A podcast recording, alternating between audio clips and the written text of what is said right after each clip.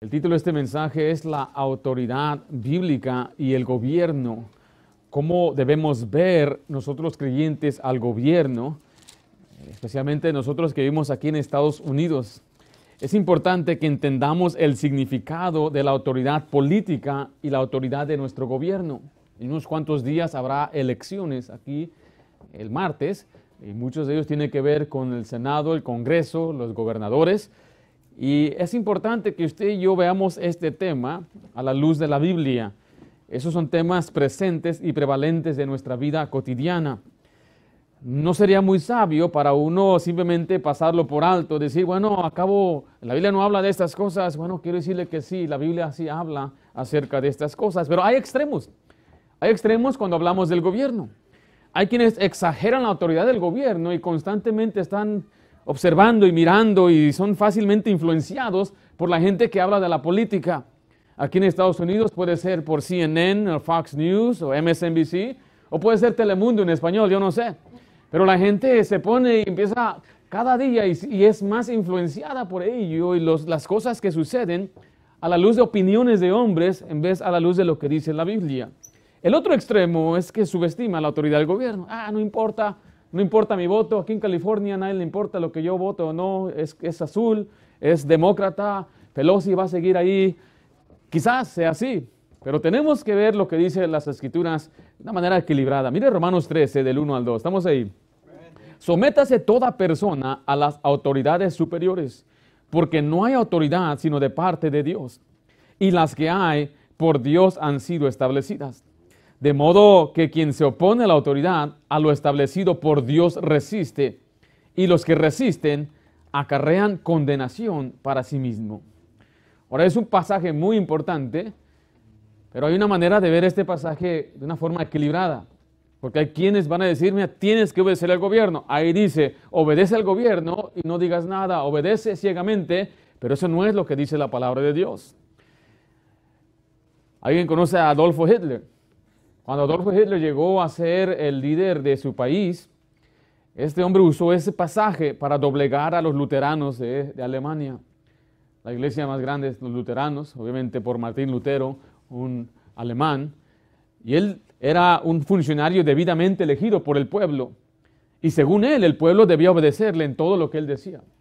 Si conoce entonces la historia, cuando él llegó entonces al poder completo de Alemania, empezó a invadir otros países eh, a su lado, y tenía guerras en África, guerras en, Europa y tenía aliados peleando por él, o con él allá en Asia también. Una guerra donde millones y millones de personas murieron simplemente porque dicen, ¿por qué no lo detuvieron? Porque muchos se doblegaron a su autoridad y este hombre usando de una forma muy astuta este pasaje. Ahora, mire, le voy a dar simplemente una instrucción básica de Estados Unidos. Si usted no es de Estados Unidos, todos los países tienen su historia y a mí me encanta ver y estudiar la historia de otros países. He aprendido la historia mexicana, he aprendido la historia de otros países en Europa y en Sudamérica. Pero Estados Unidos en verdad es una república constitucional representativa. O sea, técnicamente no se le puede llamar una nación. Una nación necesita un rey, necesita propiedad, necesita súbditos. Y bueno, aquí no tenemos rey.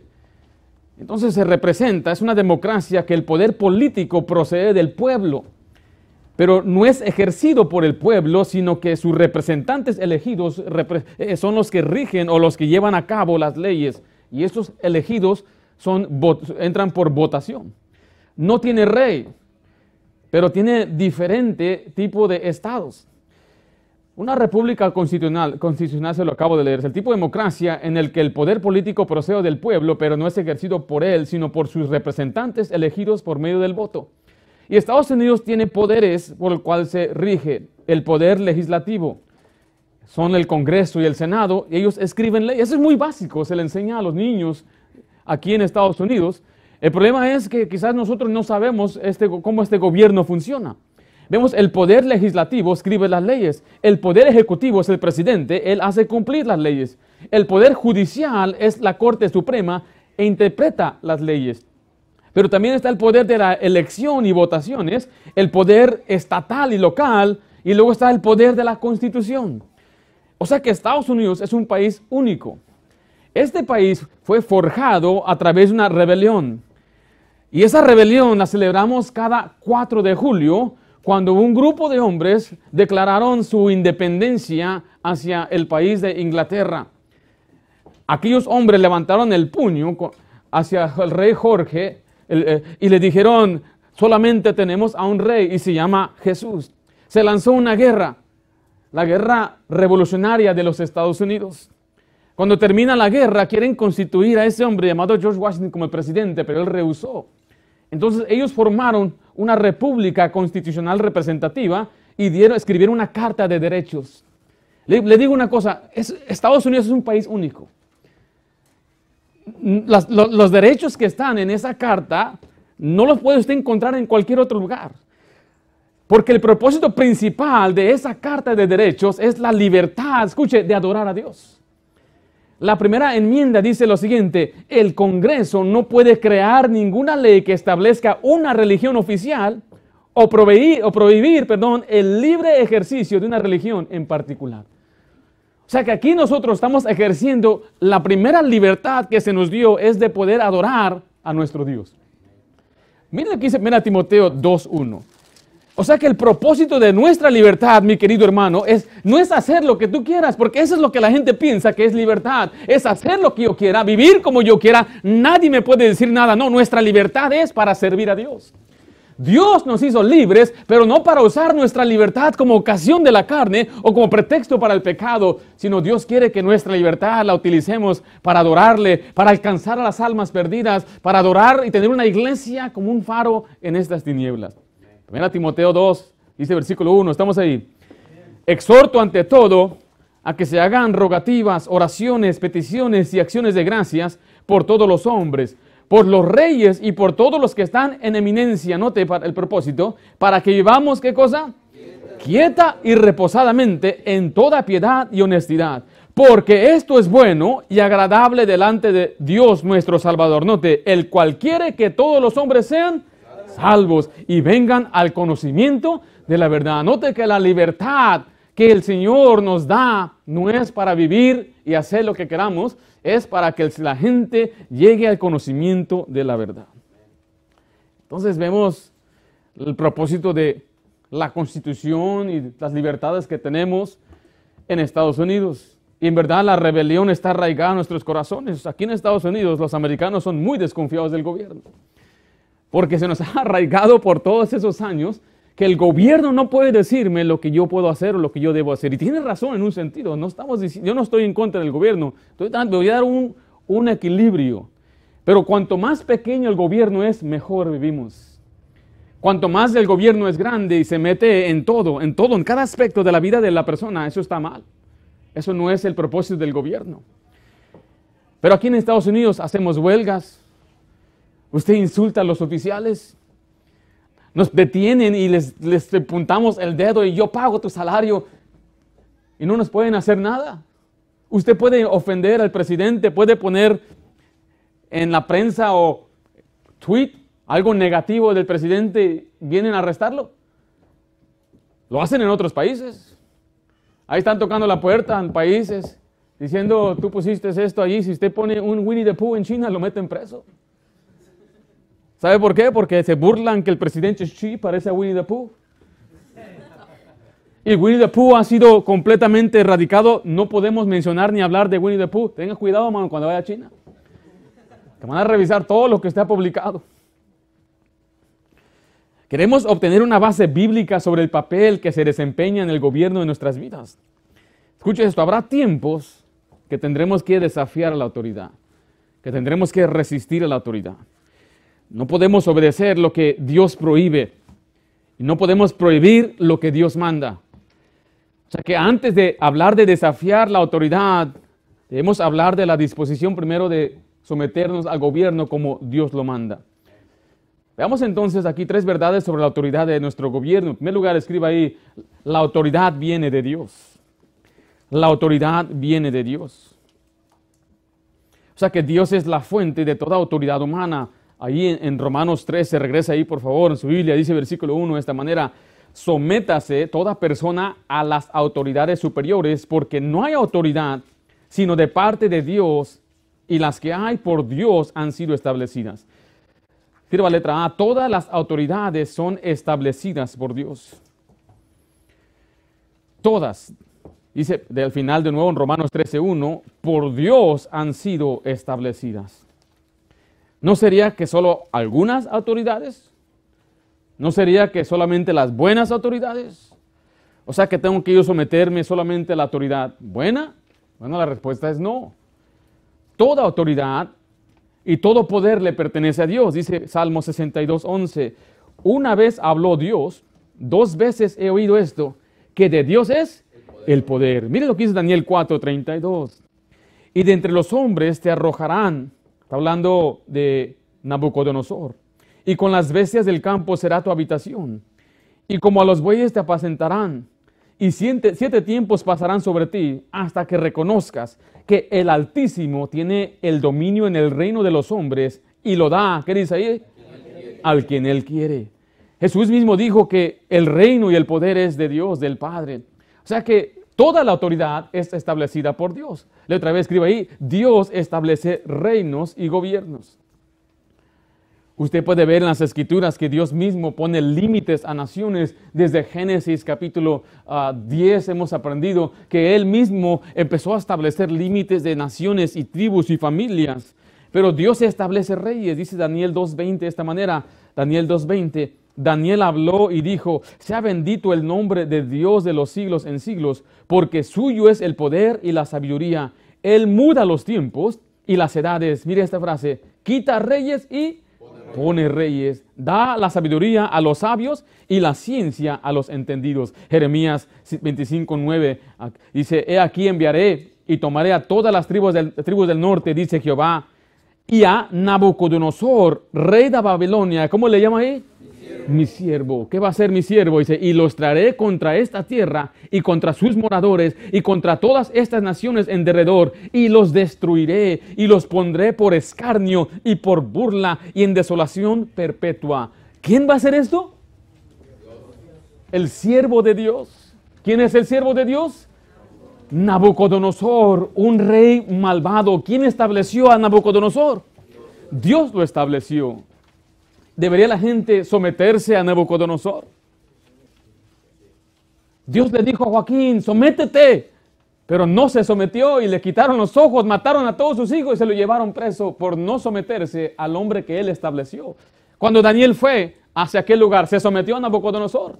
Sí se sometió, pero con tal, vamos a ver un momentito, que hay límites a que nos vemos someter.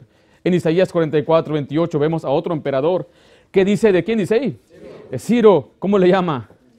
Es mi pastor y cumplirá todo lo que yo quiero.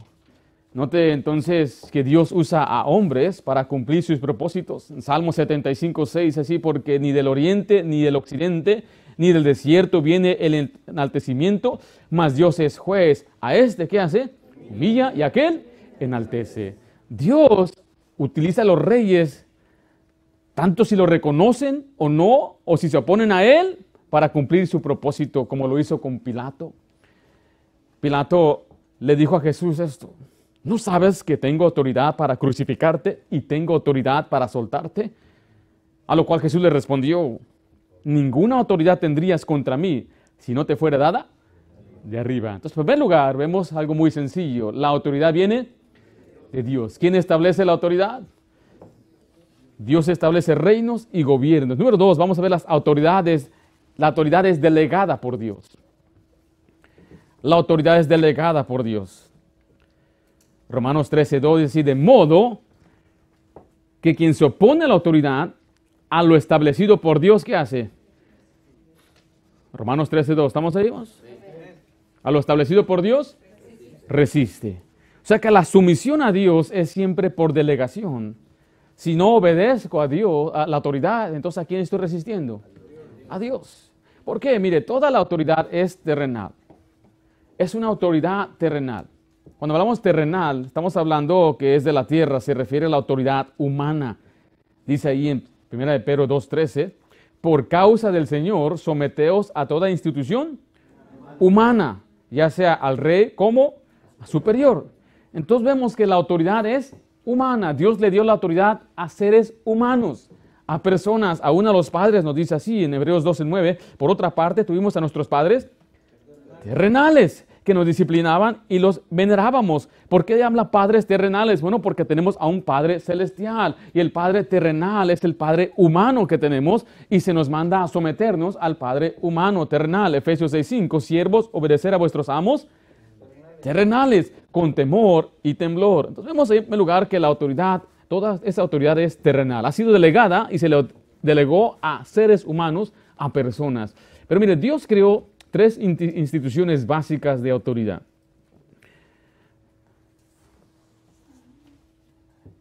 Y aquí es donde vamos, queremos, lo que estamos viendo es un equilibrio completo de la autoridad. En verdad mi propósito de este mensaje es mostrarle cómo resistir la autoridad. Me refiero a la autoridad cuando se cuando la autoridad sale de su orden y no vamos a obedecer la autoridad. Pero hay autoridades que Dios mismo estableció. Aún en esa autoridad, Dios tiene límites. La primera, usted ve ahí, es la autoridad del hogar. Para entender la autoridad del hogar, debemos entender el propósito del hogar. La autoridad del hogar proviene de la autoridad de la Biblia. Mire 1 Corintios 11:3. Pero quiero que sepáis que Cristo es la cabeza de todo varón. ¿Y el varón es la cabeza de quién? De la mujer. ¿Y Dios la cabeza de Cristo? ¿Quién es el jefe de la familia? ¿Quién es el jefe del hombre? Dios. ¿Y quién es el jefe de la familia? El hombre. Jesucristo es la cabeza del hombre. El hombre es la cabeza de su esposa, de la familia. Entonces vemos un orden, una autoridad, donde hay una persona que Dios ha establecido. Es una persona humana, es una persona terrenal. Y Dios dice, yo estoy delegando mi autoridad a este hombre. ¿Y qué debe hacer la familia?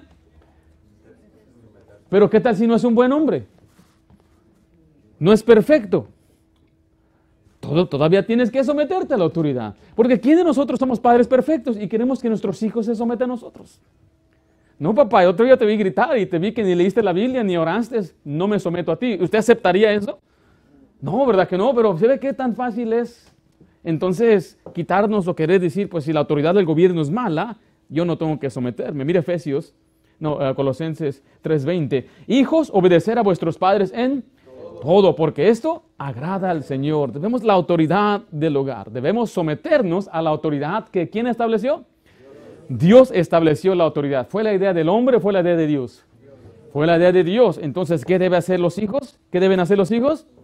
Obedecer, obedecer a su autoridad. ¿Quién es tu autoridad, joven señorita?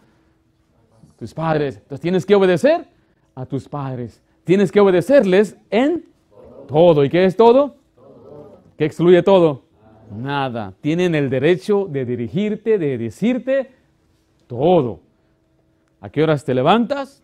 ¿Cuándo te vas a dormir? ¿Qué puedes mirar? ¿Cómo te peinas? ¿Cómo te vistes? ¿Qué comes? ¿Con quién te juntas? ¿Qué cargas en tu celular? ¿Con quién andas?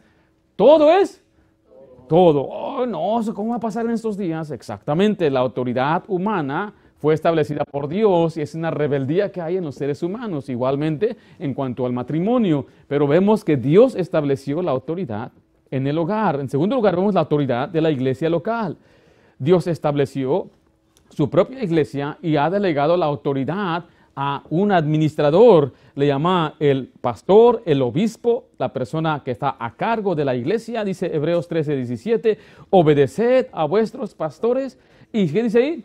y sujetaos a ellos. O sea, la visión, la dirección bíblica que Dios le ha dado, la estructura bíblica o la manera que organiza la iglesia, el liderazgo que establezca, los encargados, los líderes del ministerio, los maestros. O sea, que el Señor delega la autoridad de su iglesia a seres humanos. Sí. Entonces, si se establece un pastor y el pastor establece ujieres, y el ujiere dice, hermano, ¿podrá usted sentarse ahí? ¿Qué debe hacer usted? Tiene que obedecer. No, es que a mí me gusta acá se nos está sometiendo a la autoridad que Dios ha establecido. Tenemos que enseñar a nuestros hijos a que ellos reconozcan la autoridad, los encargados, sus maestros, es una autoridad aún en las preferencias. La preferencia significa que no hay un, no hay un precepto, no hay un principio, pero simplemente el pastor le gusta, tiene estas maneras, él ha, pensado en su sabiduría, quiero hacer esto de esta forma, vamos a hacer esto, y uno simplemente tiene que sujetarse. Y es lo que sucede también en el hogar, porque no, no todo está escrito en la Biblia cómo debe ser su hogar.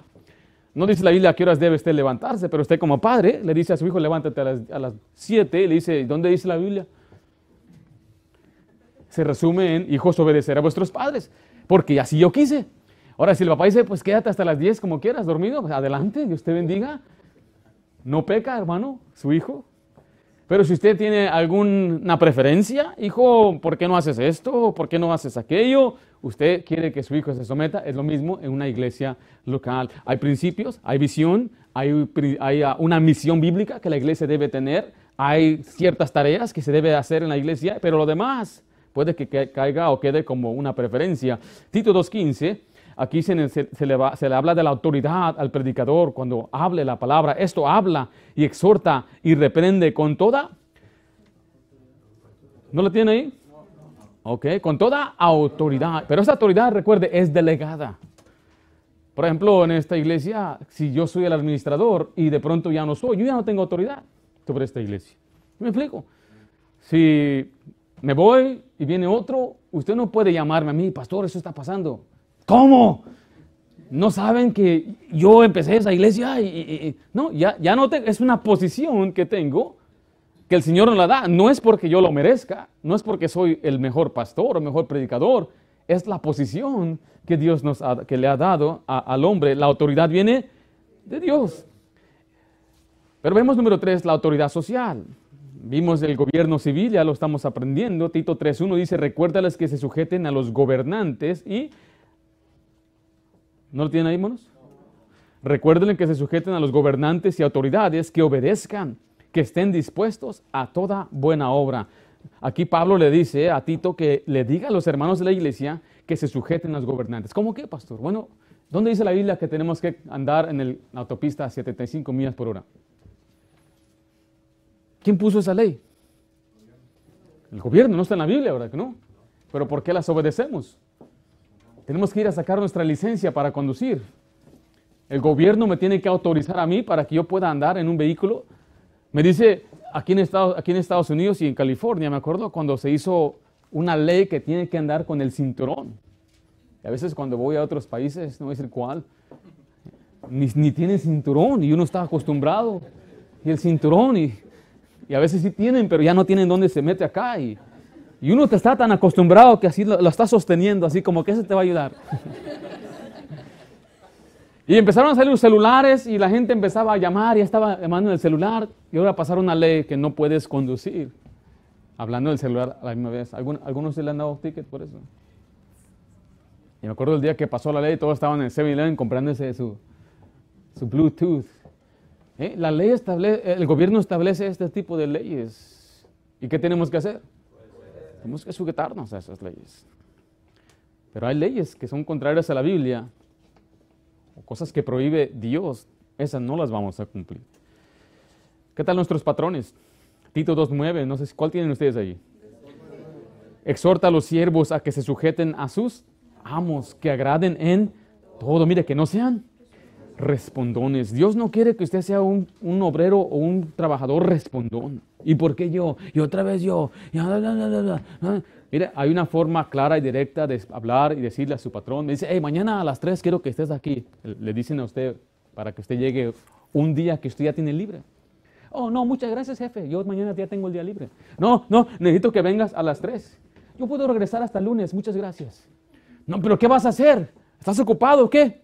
Hasta el lunes regreso, patrón. Dios te bendiga.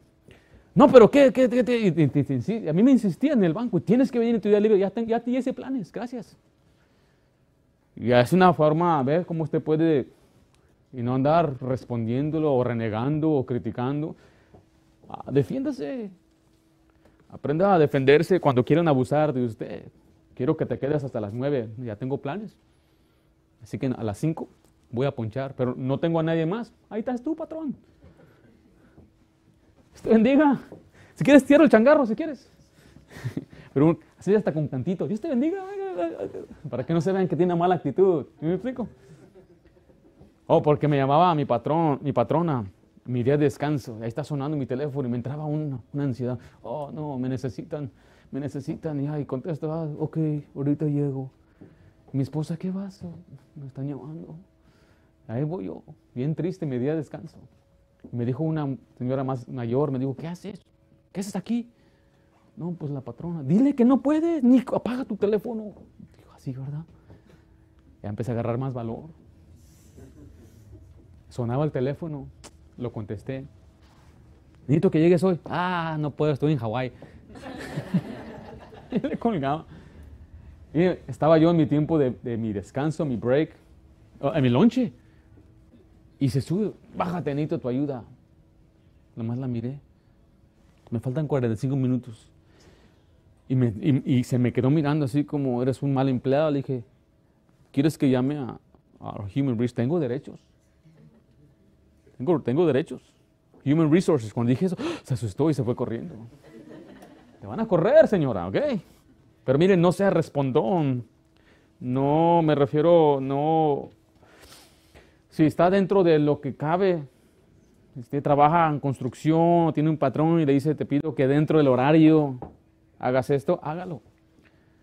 Pero ¿por qué siempre yo? Pues, ¿Quién más? Tú eres el empleado, no eres el favorito. Si fueras el favorito, pues no te toca a ti.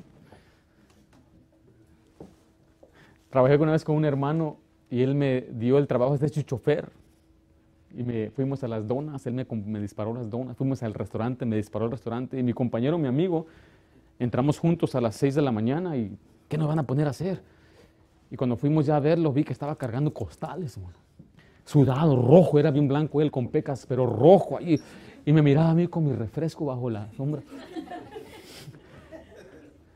Y empezó a quejarse, dije, hey, brother, Dios es bueno. Pero ¿qué tal si es creyente? Isla que si es creyente, sirvámosles mejor. Pero ¿qué tal si mi patrón es malo? Aún si el patrón es difícil de soportar. Tenemos que someternos. Tenemos que someternos a los propietarios. Si usted renta y hay reglas, le dicen si quieres tener perro, tienes que pagar. Hermano, sujétese, no ande escondiendo el perro.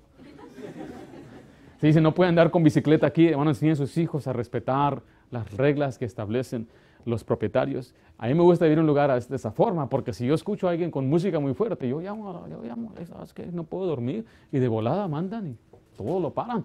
Hay que respetar las reglas de los propietarios, los niños que respeten a los adultos, debemos respetar los lugares privados que son abiertos al público. No hay nadie que esté sin autoridad terrenal. Todos tenemos autoridad. Nadie está sin autoridad. Número uno, vimos la autoridad viene de Dios. Número dos, la autoridad es delegada por Dios, pero aquí vemos lo principal de nuestro mensaje, la autoridad es limitada por Dios. Regresa a Romanos 13, por favor. La autoridad es limitada por Dios. Romanos 13, 13, porque los magistrados no están para infundir temor al que hace el bien, sino al malo. ¿Quieres pues no temer la autoridad? Haz lo bueno y tendrás alabanza de ella porque es servidor de quién dice ahí? De Dios. para tu bien. Pero si haces lo malo, teme, porque no en vano lleva la espada, pues es servidor de Dios, vengador para castigar al que hace lo malo. ¿quién, quién decide en verdad lo que es bueno y malo? Dios. Entonces se supone que el gobierno está ahí, tiene una limitación para, para poder ejecutar el bien o, o para poder castigar al que hace el mal. En otras palabras, hay una limitación que Dios mismo le pone al gobierno. El gobierno, según la Biblia, no puede simplemente detenerte y maltratarte y abusar de ti. No, eso Dios nunca lo ha permitido en las escrituras. Pero la sumisión es siempre una, es incondicional, pero es limitada. Y esto puede aplicar aún en el hogar, mi querido hermano, hermana. Esto puede aplicar aún en la iglesia. Donde un pastor no te puede pedir algo que es contrario, que es pecado, en otras palabras. El, esposo no le puede pedir a su esposa que peque, que le ayude a defraudar, a robar. No puede pedirle, le puede pedir, pero no, puede, no debe obedecer. ¿Qué hacer cuando la autoridad es malvada y nos quieren forzar a hacer algo contrario a la voluntad de Dios? ¿Qué hacer cuando nuestro país diga que el aborto es legal y tenemos que cooperar con ello? ¿Qué hacer cuando el gobierno diga, tienes que decirle a aquella persona conforme al pronombre que él ha elegido? Tienes que aceptar que ese hombre es una mujer. ¿Qué hacer cuando el gobierno quiera imponer esas leyes? Porque eso es lo que han hecho en otros países. En Canadá es ilegal que usted le hable de un pronombre diferente a aquel hombre que es hombre y tiene cabeza de hombre, cuerpo de hombre, pero dice yo soy ella. Y la gente va a la cárcel porque el gobierno ha impuesto estas leyes. Ah, van a poner leyes donde dicen, el padre no tiene derecho sobre el cuerpo de su hijo. Si su hijo quiere una cirugía y quiere transformarse en otra cosa, el padre no tiene derecho. ¿Qué vamos a hacer cuando quieran imponer ese tipo de reglas? Cuando nos digan, no pueden reunirse en la iglesia, y nosotros atravesamos ya hace unos cuantos años algo parecido así. Nada más que lo hicieron en el nombre de la ciencia, en el nombre de la salud. Y de esa forma entonces muchos se doblegaron porque nos dijeron dos semanas. Por dos semanas vamos a bajar la curva porque viene como en Italia que tanta gente estaba enferma que saturaron los hospitales y como había tanta gente en los hospitales no había ni suficiente camas ni oxígeno y en el nombre de la salud y en nombre de la ciencia nos pidieron dos semanas. Y por dos semanas en nuestra iglesia solamente los hombres vinieron. Pero después de dos semanas se convirtió a dos meses. De dos meses se convirtió a un año. Y hubo iglesias que dijeron, no podemos dejar de hacer esto. Es más, ¿sabía usted que lugares como Florida nunca cerraron? Lugares como Kentucky nunca cerraron y sabe que las muertas casualidades fueron mucho menos que las de aquí. Ahora le digo todo esto porque yo creo, yo estoy tan seguro de todo esto que hay una agenda satánica para poder censurar a la iglesia de predicar, de reunirse, de evangelizar, de hacer lo que Dios quiere. Y ahí es donde entonces tenemos que oponernos, resistir a la autoridad. Y digamos, pastor, estamos viviendo en tiempos donde los cambios son muy lentos, pero se ve en los últimos 20 años cómo aceleró en verdad le digo, desde que el presidente Obama llegó a ser presidente, ha acelerado una agenda tremenda. El presidente Obama, él mismo estableció más de 2.000 eh, eh, jueces sodomitas. Entonces, los que están a cargo de las leyes, ¿a quién van a favorecer? Tiene lógica, tiene sentido. Eh, los, los, que están en Congreso, los senadores, eh, está Buttigieg, que ese hombre está a cargo de lo que es la transportación aquí en Estados Unidos, es un sodomita. La mujer encargada de la educación, en verdad es un hombre. Es un hombre que se ve como un hombre. Ellos están a cargo de la agenda aquí en Estados Unidos. ¿Qué vamos a hacer cuando quieren imponer ciertas cosas a la educación? Es por eso que le digo a mis hijas, ellas no van a la escuela pública. ¿Por qué? Porque allí está el gobierno metido. Dice la senadora de este, de este estado, Pelosi, que sería bueno que cada escuela tuviera una, una drag queen en cada escuela, que les lea un libro. Drag queens son hombres que se visten de mujer. Drag significa cambiarse del otro género o vestirse de otro género y tiene un vestido, pero es, es, una manera muy extravagante, unas pelucotas y unas pestañotas así como por acá. Y tiene un maquillaje que parece máscara su, su rostro y ahí están ellos sentados, mientras los niños tiernos e inocentes de 5 o 6 años se les están aprendiendo una historia. Yo no puedo entender cómo los padres permiten esto. Pero la autoridad debe ser, es limitada por Dios. Cuando nos diga, mire, aquí en Estados Unidos, ¿sabe cuál es la religión que está creciendo más rápido, acelerada? Es el misticismo. Todo este asunto, hermano, de yoga y todo asunto de, meditación viene de esto. Todos los libros de autoayudas, de ahí viene de, la, de la religión occidente, que tú puedes, supérate, tú puedes lograrlo, levántate ahí van especialmente muchas mujeres al yoga y haciendo sus posiciones y no saben que la palabra yoga significa eh, en, to yoke up o enlazarse o vincularse con un, con un demonio. Es lo que significa yoga. Y cada una de esas posiciones es la posición de un ídolo del hinduismo. Pero ahí están un montón de mujeres pensando que están haciendo un ejercicio y repitiendo palabras, ni saben ni lo que están haciendo. Y ahí tiene la gente sus libros de autoayuda, tu mejor hoy, y tú puedes, y supérate. Literalmente tú eres tu propio salvador, no necesitas a nadie, tienes un complejo Mesías que tú vas a librarte, sin ti no puedes, échale ganas. Parece bien y bonito, pero la gente está dejando a Dios a un lado. El ateísmo está creciendo en Estados Unidos. Y cuando vengan los ateos, entonces ya establecerse como los, la mayoría ¿Qué leyes van a poner? ¿Qué cosas van a limitar? Y mientras toda esta fachada está acá arriba en el gobierno público federal, detrás de las escenas está el gobierno local pasando leyes que usted ni cuenta se da. Me decía, hermano, que el, hay una, el gobernador está en campaña ahorita. Yo no sabía que el gobernador de California está en campaña ahorita mismo. La gente está tan distraída con todo lo que pasa allá que este hombre, Nick Gavin Newsom, un hombre muy perverso, él tiene el poder. Pero ¿cuál debe ser nuestra reacción bíblica? Bueno, letra A, ¿qué podemos hacer? Primeramente podemos orar por la autoridad. Ore por la autoridad. Vaya a 1 Timoteo 2 una vez más. Yo escuché a un pastor predicar ahí en, Rosarito, en la iglesia de donde viene el pastor, el, hermano Josué, y se llama él, uh, se llama Cortés, Benjamín Cortés.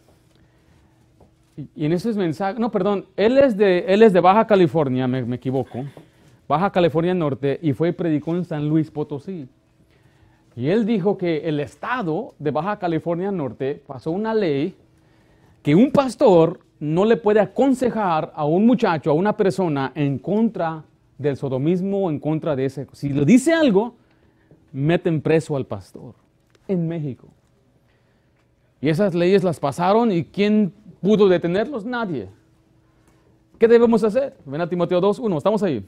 Exhorto ante todo a que se hagan rogativas, oraciones, peticiones y acciones de gracias por todos los hombres por los reyes y por todos los que están en eminencia, para que vivamos quieta y reposadamente en toda piedad y honestidad, porque esto es bueno y agradable delante de Dios nuestro Salvador, el cual quiere que todos los hombres sean salvos y vengan al conocimiento de la verdad. Esta es una respuesta pasiva. Le pedimos a Dios por su misericordia, para que haga paz, para que vivamos quieta reposadamente. Note esta oración que usted puede hacer, Señor, o cambia su corazón o para su corazón. Porque, ¿cómo tenemos orar, Señor? Queremos que las cosas vayan bien, queremos libertad. Mire, le voy a decir una cosa, nos puede causar enojo y celo el pecado de otros, pero es la libertad que ellos también tienen.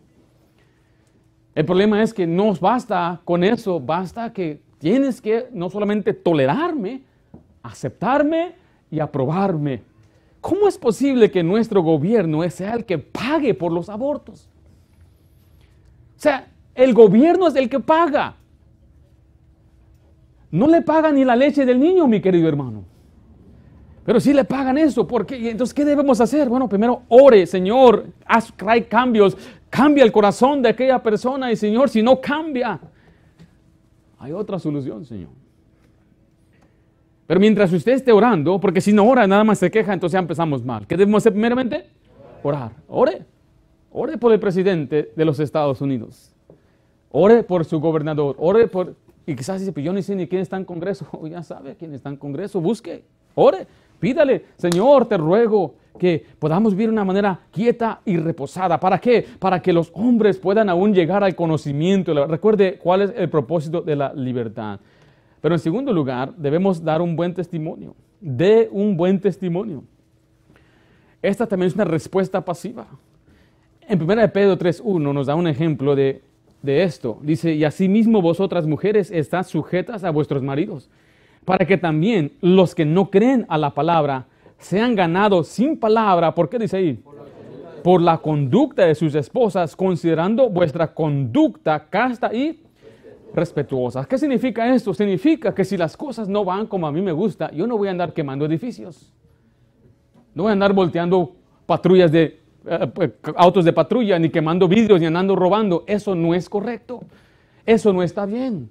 Pero es que mataron a un cholo mexicano allá y ahora yo voy a levantar una huelga porque veo que los policías son racistas. Bueno, está bien, podemos hacer una huelga en lugares públicos con el permiso del gobierno, se nos permite en Estados Unidos, pero ya ir y meternos a romper vidrios, quebrar paredes y hasta meternos a edificios de policías, eso no es bíblico, eso no es correcto. Tenemos que mantener aún una conducta respetuosa. Tenemos que aún mantener el buen testimonio no darle ocasión entonces a nuestros enemigos. Y sí me refiero a estas huelgas que sucedieron hace dos años, que había pandemia y todo el mundo encerrado, pero cuando se soltó la huelga, la pandemia no importa. ¿Por qué? Porque aprovechaba a un partido político que hubiera huelgas para culpar al presidente. Mire, todo esto es, es, algo sucio, es un juego sucio que ellos juegan, pero triste el cristiano que participe de estas cosas.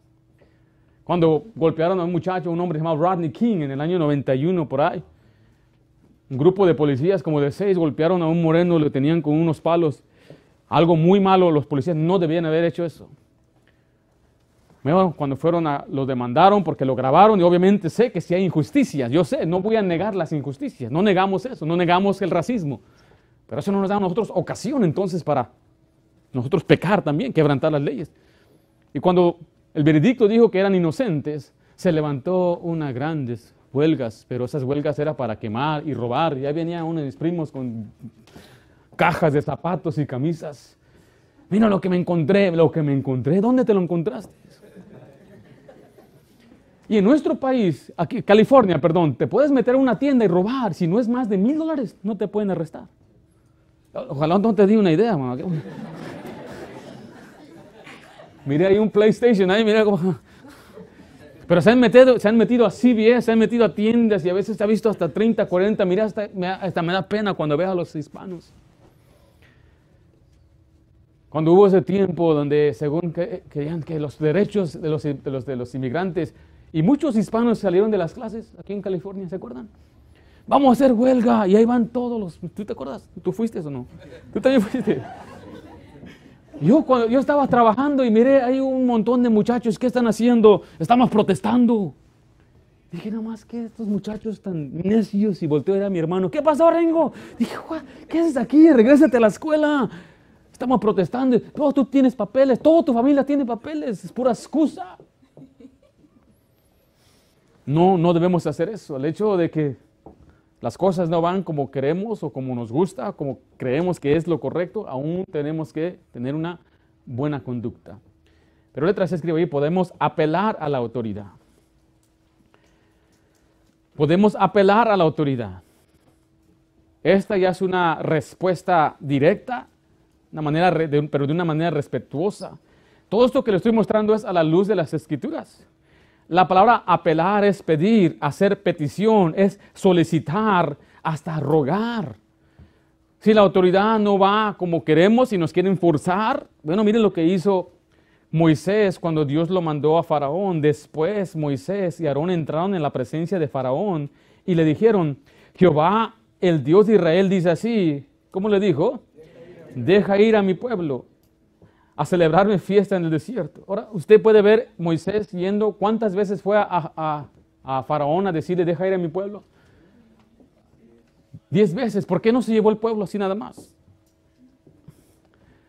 Note que al final, ¿quién dejó ir al pueblo?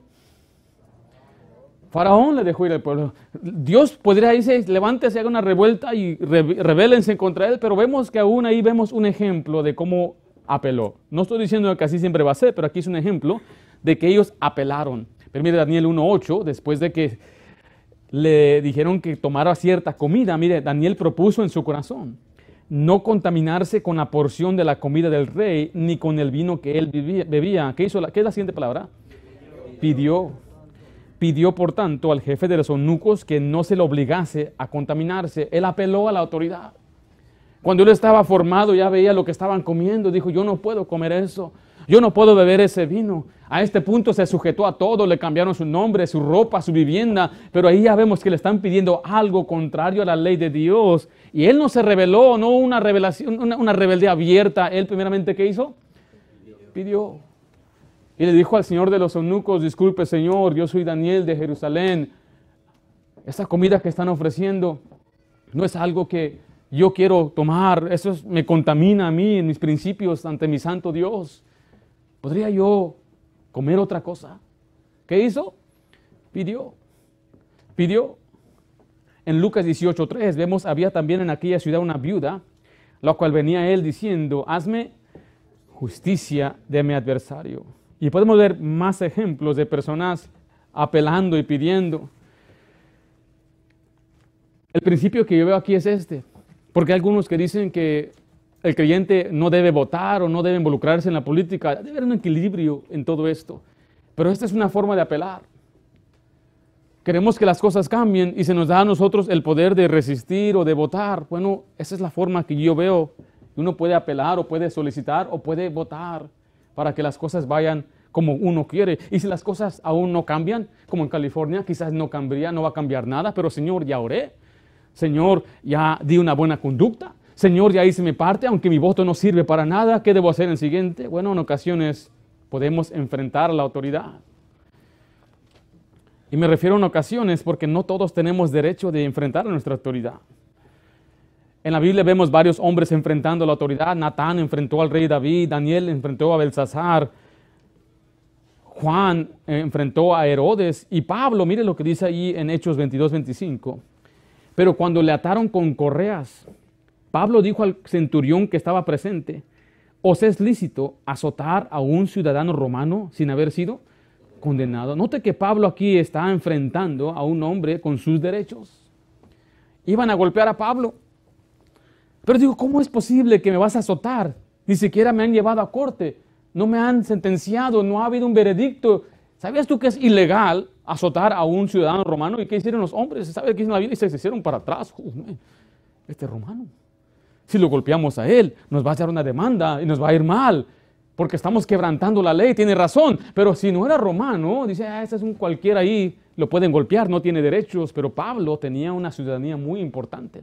Le dijo el centurión, ¿dónde, dónde, ¿cómo la adquiriste tú? A mí me costó mucho dinero. él dijo, no, yo nací de nacimiento. Soy ciudadano romano. Entonces aún tenemos que reconocer que como americanos tenemos ciertos derechos. Y aunque usted no nació aquí, usted tiene derechos. El derecho es para todo ser humano que viva en este país. Y si le quieren mentir a usted, no, eso no es verdad. pero pastor, yo no tengo eh, ciudadanía o residencia, eso no interesa. Los derechos se les dio eh, a usted simplemente por ser un ser humano aquí en Estados Unidos. Significa que la policía no puede simplemente maltratarle, ni zarandearle, ni meterse en su carro. Le para al oficial, ¿no? ¿Qué, ¿Qué libro? ¿Qué libro? ¿Qué? Me detienen a mí en unas paradas de DUI. Están revisando si estás ebrio. Oh, me da mucho coraje cuando me paran con eso. ¿Sabe por qué? Porque es ilegal, constitucionalmente hablando, no pueden hacer esos retenes. Nada más que lo hacen para la gente aquí en estas, estas áreas. Hay mucho hispano que no saben eso. Me dijo una vez un hermano, pastor, ¿usted le habló al oficial de esa forma? Sí, le hablé con respeto, pero no, allá en México yo era la ley. ¿Cómo? ¿Cómo se decía allá? Yo trabajaba con la, yo era policía, yo era la ley. Yo a quien yo quería detenía, a quien yo quería, dice, no, aquí en Estados Unidos no, mi hermano. Ahí me paran en el DUI, el retén. Can I see your license? Dije, dije, ¿qué? Este es un retén para ver licencia. ¿Qué no dice ahí DUI? ¿Quieres doler mi boca? Y sí me da coraje que nos detengan y les digo, sabes que tú no puedes detenerme aquí. Es más, yo le dije esto, cuando yo veía que venía el carro, me hizo así, la señora le hizo así.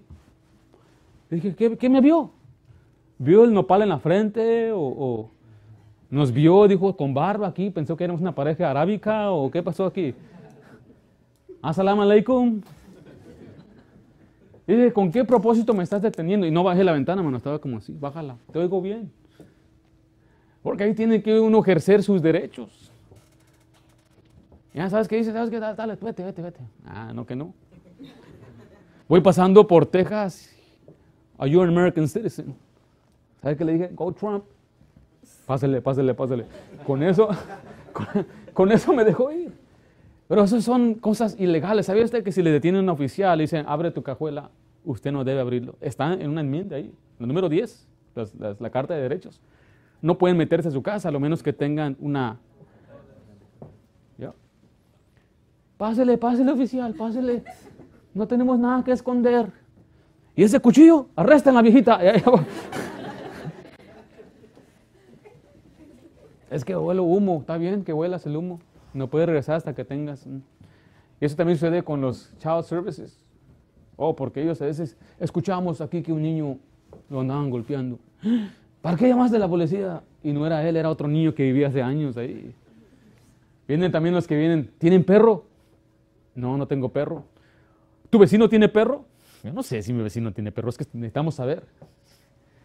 ¿Tiene perro o no tiene perro? Sí tenía. Dije, ¿qué me importa? Yo no te voy a decir nada. Pregúntale tú. Es que no abrió la puerta. que cerré la puerta. ¿Qué más puedo hacer?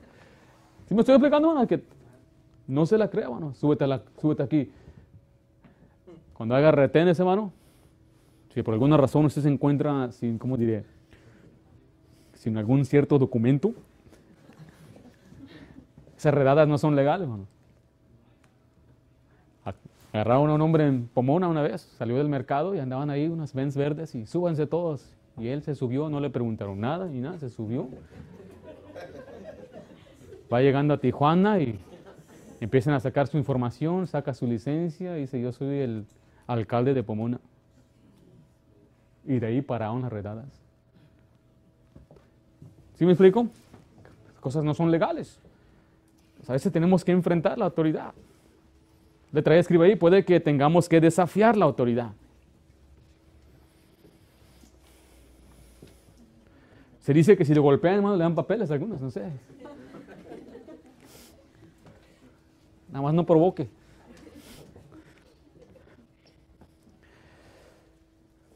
Las parteras en Egipto desafiaron a Faraón. Dice, y habló el rey de Egipto, las parteras de las hebreas, una de las cuales se llamaba Cifra y Ofra y Fua, y les dijo, cuando asistáis a las hebreas en sus partos y veáis el sexo, si es hijo, matadlo, y si es hija, entonces viva.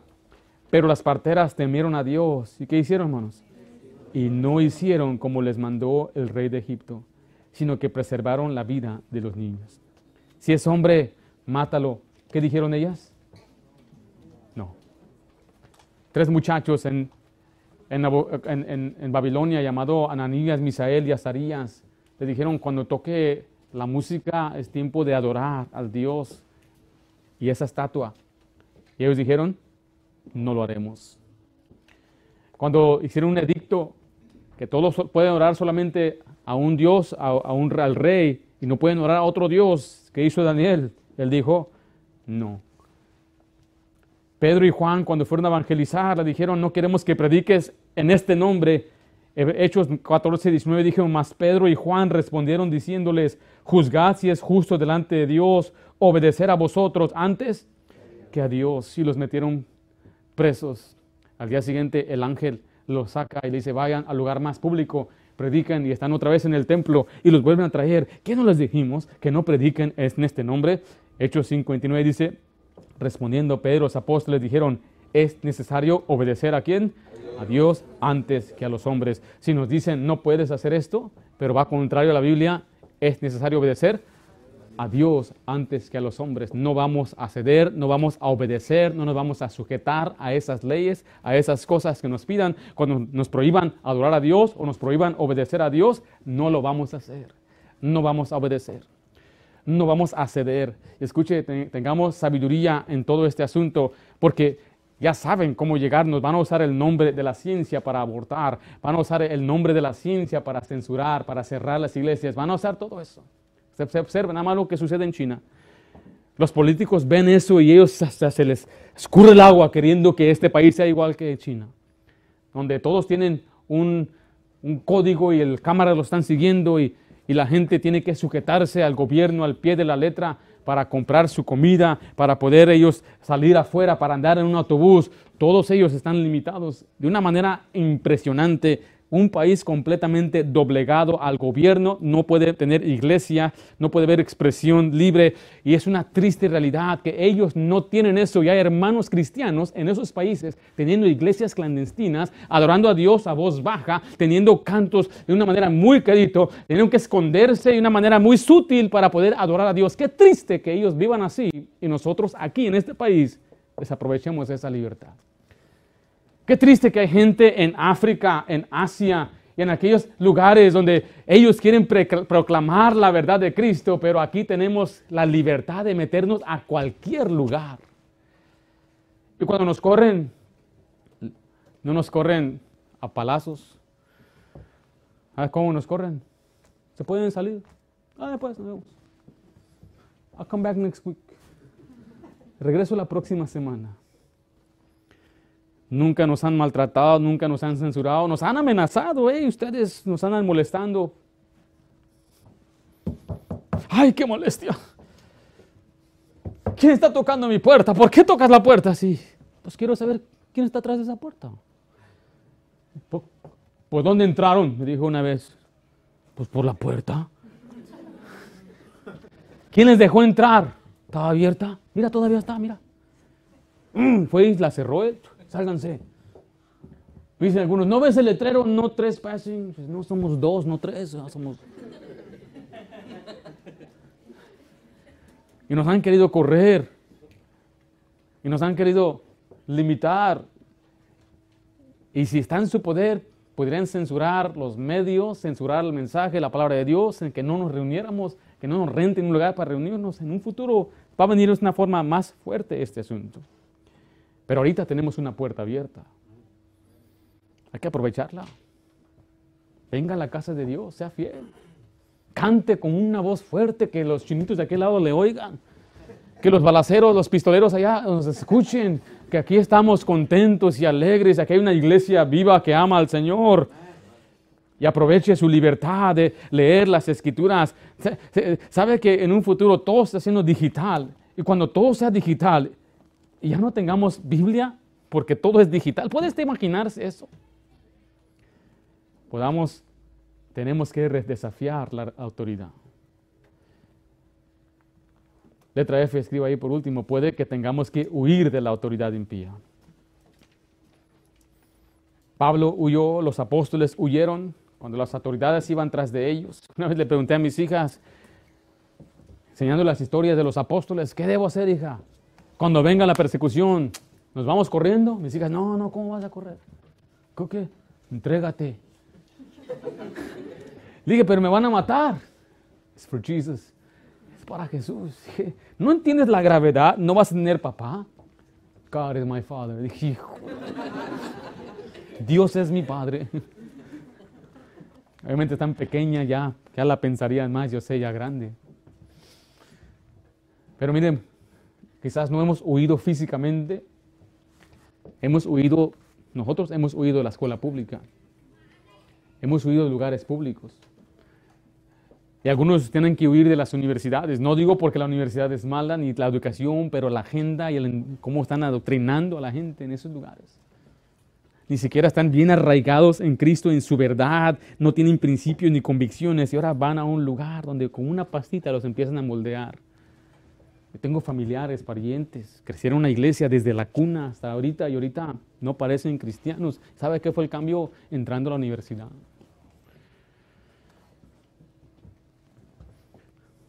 Hebreos 10:34 dice, porque de los presos también os compadecisteis, y el despojo de vuestros bienes sufriste con gozo, sabiendo que tenéis en vosotros una mejor y perdurable herencia en los cielos. Tiene que estar dispuesto a recibir con alegría y humildad cualquier consecuencia que requiere. Estos hombres, dice, les despojaron de sus bienes, les quitaron sus posesiones, quizás sus propiedades, su ganado, pero lo sufrieron. ¿Con qué dice ahí? con gozo. Vamos a quitarte tus propiedades porque pues, no estamos de acuerdo con la adoración y los principios que tú tienes. Llévenselo. Vamos a quitar su casa, llévensela. Mira, ya tengo una mansión que no me pueden quitar. Vamos a quitarte el dinero que tienes en el banco. Sabía que PayPal estaba amenazando a cobrarte 2.500 dólares. Si usted decía algo en contra de las políticas de ellos, pues llévense el dinero. Acabo ya tengo tesoros en el cielo, donde el rin no corrompen y los ladrones minan. Y ellos con gozo decían, llévense todo, alegremente. Mira, ahí va, ahí va mi, ahí va mi mueble. Mira, este era...